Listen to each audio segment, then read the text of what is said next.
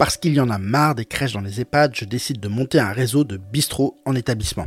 Ça s'appellera À boire briscard et l'idée est très simple. Transformer une partie des espaces communs d'un EHPAD en véritable bistrot, ouvert à tous de 8h à 20h, sauf les jours de match évidemment où l'on fêtera les victoires jusqu'à tard dans la nuit. Le matin, on y découvrirait les nouvelles dans le journal en prenant son café et un croissant. On mangerait des plats bien réconfortants le midi avec un verre de vin et en se demandant où va le monde et en se disant que c'était mieux avant. Le soir, ce sera apéro, bière saucisson pour les uns, vin blanc olive pour les autres. Et on s'engueulerait en parlant politique avant de trinquer tous des pourris. Et quand l'un de nous cassera sa pipe, le patron offrira sa tournée et nous lui rendrons tous un dernier hommage. Avec Aboire Briscard, on veut remettre le bistrot au centre du village. Nous recrutons actuellement deux bistrotiers afin de commencer l'expérimentation, en Bretagne et dans le Nord évidemment. Si ça vous intéresse, écrivez-nous à recrutement.briscard.fr. Évidemment, ceci est une blague, une blague que j'ai faite hier sur LinkedIn pour amuser mon réseau. Je pensais faire 3 ou 4 000 vues, puis voilà, comme d'habitude. En fait, la machine s'est complètement emballée. 300 000 vues, 4000 likes, 200 repartages, et ça continue. Enfin bref, c'est n'importe quoi. Le pire, c'est que personne n'a réellement lu mon post jusqu'au bout, où j'expliquais que c'était une blague. J'ai même reçu des candidatures. Aujourd'hui, je vous propose un podcast un peu à chaud pour qu'on en parle des questions que cette blague soulève. La désirabilité des EHPAD, le lien social, l'intergénérationnel et les questions d'éthique liées à la consommation d'alcool. Je vous propose 4 points pour approfondir ce sujet. Le premier point dont je voulais vous parler, c'est celui de la désirabilité des EHPAD. Et je dois vous avouer que je suis assez content que ce poste ait été aussi diffusé car il reprend un principe que je défends depuis des années. Les EHPAD n'ont pas besoin de plus de sécurité. J'en ai marre de cette volonté administrative de tout contrôler, qu'il n'arrive jamais rien, qu'on ne prenne aucun risque. Les vieux ne sont pas des enfants que l'on doit protéger. Ils doivent pouvoir prendre le niveau de risque avec lequel ils sont à l'aise. Certains ont bien sûr en effet envie d'être protégés, qu'on veille sur eux, qu'il ne leur arrive rien. Mais d'autres, à l'inverse, nous rappellent que vivre, c'est prendre le risque de mourir, et ils sont d'accord avec ça. Ils revendiquent ce qu'on appelle un droit au risque et attendent de nous que nous le respections. Quid des personnes aux fonctions cognitives altérées, me direz-vous? Et moi je vous répondrai, et alors? Et alors, qu'est-ce que ça change si la personne boit? Et même si elle boit trop? À l'instar qu'on met en place des stratégies de détournement pour éviter qu'elle sorte de la résidence et se perde, on trouvera des solutions au cas par cas le jour où, ivre, Madame Moutarde voudra monter sur la table faire un striptease. D'ailleurs, certains résidents n'attendent pas de s'enivrer pour le faire. Non, le problème il est ailleurs, et vous ne voulez pas le reconnaître car vous savez que ça ne devrait pas être un problème. Le problème, ce sont les familles. Vous craignez leur réaction. Mais j'ai un scoop pour vous. Vous n'êtes pas là pour les familles, vous êtes là pour les résidents. Soyez alignés avec vous-même et pourquoi vous faites les choses. Puis expliquez-les, sans chercher à convaincre, juste à être transparent. Et vous n'aurez alors plus à vous soucier des familles qui pourront faire leur choix en toute conscience. C'est même à ce moment-là qu'elles deviendront vos principales soutiens. Bref, première réflexion que je voulais vous partager, les EHPAD n'ont pas besoin de plus de sécurité, de contrôle ou de normes, ils ont besoin de plus de liberté et d'une véritable culture de la transparence qui sera le meilleur garantie qu'il n'arrive rien de grave. J'ai déjà fait quelques podcasts sur le sujet, je vous remets ça en description. Second sujet que je voulais aborder avec vous, la vie sociale. Et je ne vais pas y aller par quatre chemins, misez tout sur la convivialité. Ce n'est pas votre animation gym douce ou mettre les résidents dans le salon télé qui les fera se sentir moins seuls. L'animation, ce n'est qu'un prétexte à ce que les gens se rencontrent, se parlent et commencent à tisser des relations. On se fout complètement de votre tricot, coloriage, sport, ce n'est pas ça l'important. Ce qu'on veut, c'est se marrer, se divertir, s'occuper. On ne veut pas un animateur doué en papier mâché ou en activité adaptée. On veut quelqu'un de sympathique, qui a toujours une attention personnalisée pour nous, qui est capable de mettre une bonne ambiance. Mieux, la convivialité peut se passer d'un animateur si elle offre des lieux, un bistrot par exemple, où les gens peuvent se rencontrer, échanger un mot, se croiser. Vous voudriez virer vos résidents qui squattent les fauteuils de l'accueil de votre établissement, alors que c'est justement ça un espace de convivialité. Les gens se rencontrent, se disent bonjour, prennent quelques nouvelles, voient l'activité se faire, échangent des regards amicaux avec les filles de l'accueil. Vous devez créer des lieux de convivialité. C'est le plus important. Et si vous parvenez à créer les conditions pour que les résidents se rencontrent et se découvrent les uns les autres, alors quelque chose d'extrêmement précieux peut émerger. Des amitiés. C'est un des plus beaux cadeaux que vous pouvez offrir à vos résidents. Je vais vous raconter une petite anecdote. Il y a quelques mois, j'ai réalisé une recherche sur la mort en résidence où je me posais la question de ce que les résidents attendent que l'établissement mette en place afin de rendre un hommage aux défunts.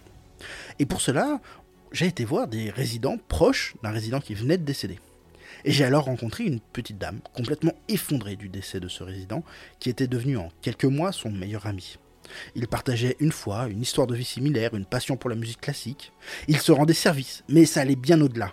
Ils se parlaient, se confiaient l'un l'autre, faisaient des choses ensemble.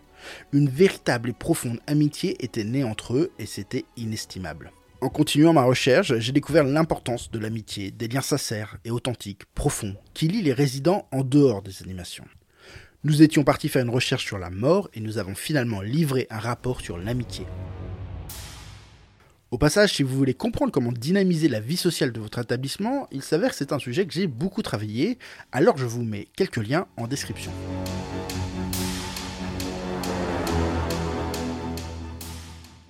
Troisième réflexion, l'intergénérationnel. Vous l'avez remarqué, j'ai entamé mon poste par une petite pique gratuite sur les crèches en EHPAD. Par provocation, bien sûr, mais aussi parce que je trouve qu'on en fait des tonnes pour des relations qui sont au final artificielles. Et c'est là le nœud du problème selon moi. Notre job, c'est de créer les conditions de la relation, pas de créer ex nihilo des relations. D'ailleurs, c'est un sujet que j'avais déjà traité dans un podcast intitulé Le problème de l'intergénérationnel. C'était il y a un peu plus de deux ans et du coup je me suis replongé dedans. Et bien que la qualité de l'écriture n'est plus vraiment la même qu'aujourd'hui, la démonstration me semble tout à fait pertinente. Le premier point que je développais, c'était que lorsque l'on parle d'intergénérationnel, on prend systématiquement des générations aux extrémités du cycle de vie, des très jeunes avec des très vieux. Et on oublie que ce qui fait une relation durable et épanouissante, c'est d'avoir des points communs, de partager des passions, une vision. Cessons deux minutes d'être hypocrites et regardons nos propres relations en dehors du cercle familial ou professionnel, les très jeunes ou les très vieux constituent-ils une part significative de nos relations? Absolument pas. Quand on veut passer du bon temps, quand on veut sortir, se détendre, est-ce que l'on va vers des gens qui ont 30 ans de moins que nous Ou 30 ans de plus que nous? Absolument pas.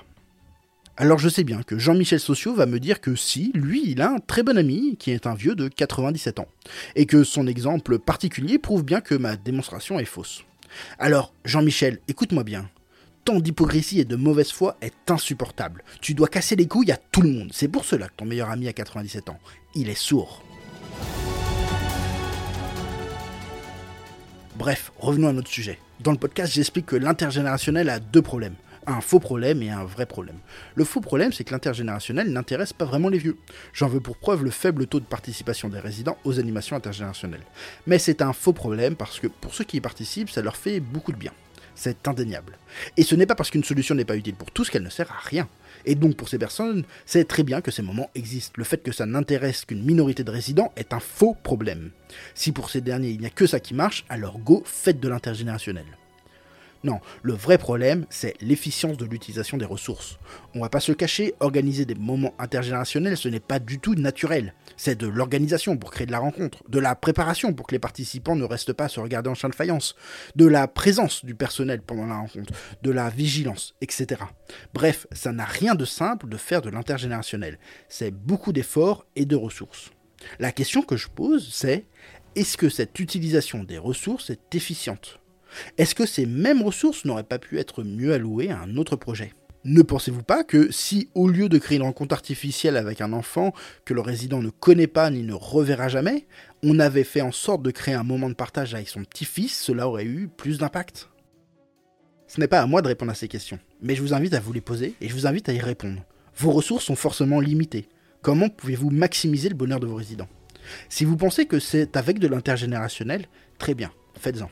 Si vous pensez que vous pouvez faire mieux, alors c'est maintenant votre responsabilité de faire mieux, ou alors assumez-le, assumez que vous le faites parce que c'est votre plaisir.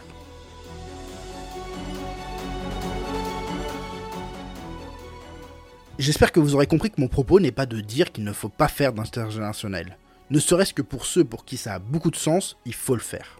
Mon propos, c'est de vous inciter à réfléchir au-delà de ce qui est à la mode, l'intergénérationnel, demain les tiers-lieux, l'inclusivité, la bienveillance, ce que vous pouvez faire qui va avoir un gros impact sur vos résidents. J'aime bien l'idée du bistrot, justement parce qu'il offre le terreau à l'émergence de relations naturelles. Je trouve contre-productif de créer des relations intergénérationnelles. C'est mettre un focus sur l'âge qui n'y a pas lieu d'être. Les gens se regroupent par affinité, et dans ces relations, l'âge de chacun n'a plus aucun poids. Alors pourquoi vouloir le remettre au centre?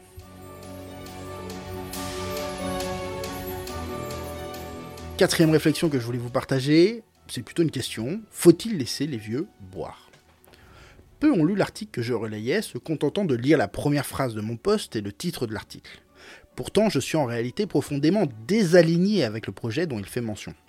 Premièrement parce qu'ils utilisent de l'argent public pour cela, et beaucoup d'argent pour au final utiliser un local qui ne l'était pas et mettre un animateur en tant que barman. On parle de 110 000 euros d'argent public, sans compter les deux ans de montage de projet et les dizaines de fonctionnaires qui ont dû étudier le dossier. Aberrant d'inefficacité. Deuxièmement, ils ne proposent que des softs, des sodas, des boissons chaudes, des bières sans alcool.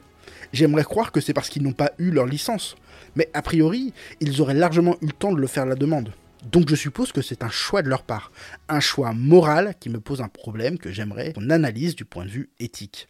J'aimerais répondre à la question, faut-il laisser les vieux boire? Mais je ne vais pas y répondre ici, parce que ça me semble bien plus intéressant de le faire en direct. Ça aura lieu le 30 mai, en direct sur LinkedIn, et je vous présenterai mes réflexions. Ce sera aussi l'occasion de vous présenter la manière dont j'aborde les problèmes éthiques.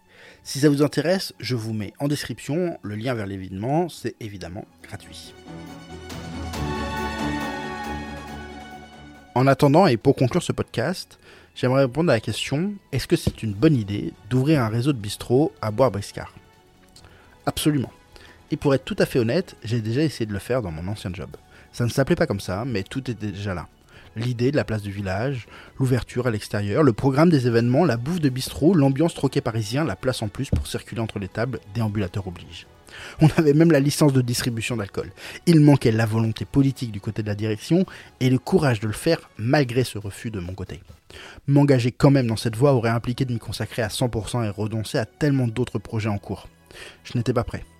Aujourd'hui, j'ai ma boîte, on est plus structuré, on commence à faire sortir nos propres projets, je suis meilleur entrepreneur et cette idée revient me tétiller. Mais elle est en concurrence avec de nombreux autres, et ce n'est clairement pas le bon moment. Alors je vais laisser reposer quelques semaines. Et si au prochain trimestre, je trouve toujours que c'est une bonne idée, alors je vais voir ce que je peux en faire.